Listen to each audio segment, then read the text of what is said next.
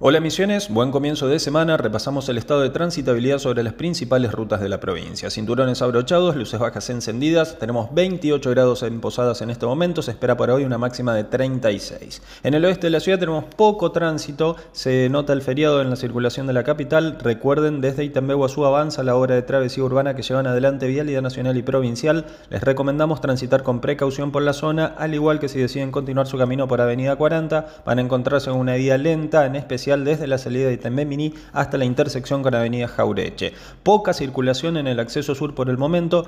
Recuerden circular con luces bajas encendidas, priorizando la circulación por el carril derecho y dejando la izquierda para realizar sobrepasos. Vamos a ir hacia el norte por la ruta nacional 12. Escaso tránsito sobre la 12 con movimiento bajo hasta Puerto Iguazú. Recuerden prestar especial atención en San Ignacio, Puerto Rico y El Dorado, puntos donde avanzan sendas obras sobre la ruta nacional 12. Al pasar por este estas zonas le solicitamos disminuir la velocidad.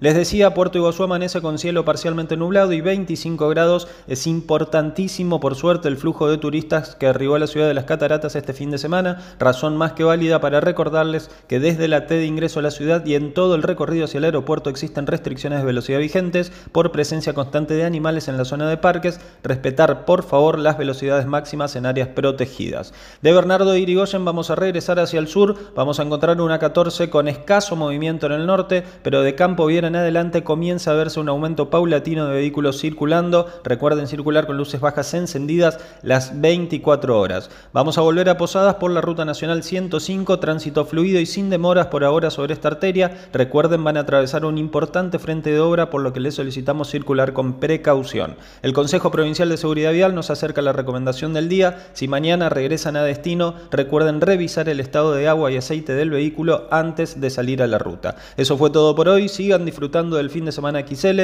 les informo una vez más Néstor Ferraro para Reporte de Tránsito Misiones.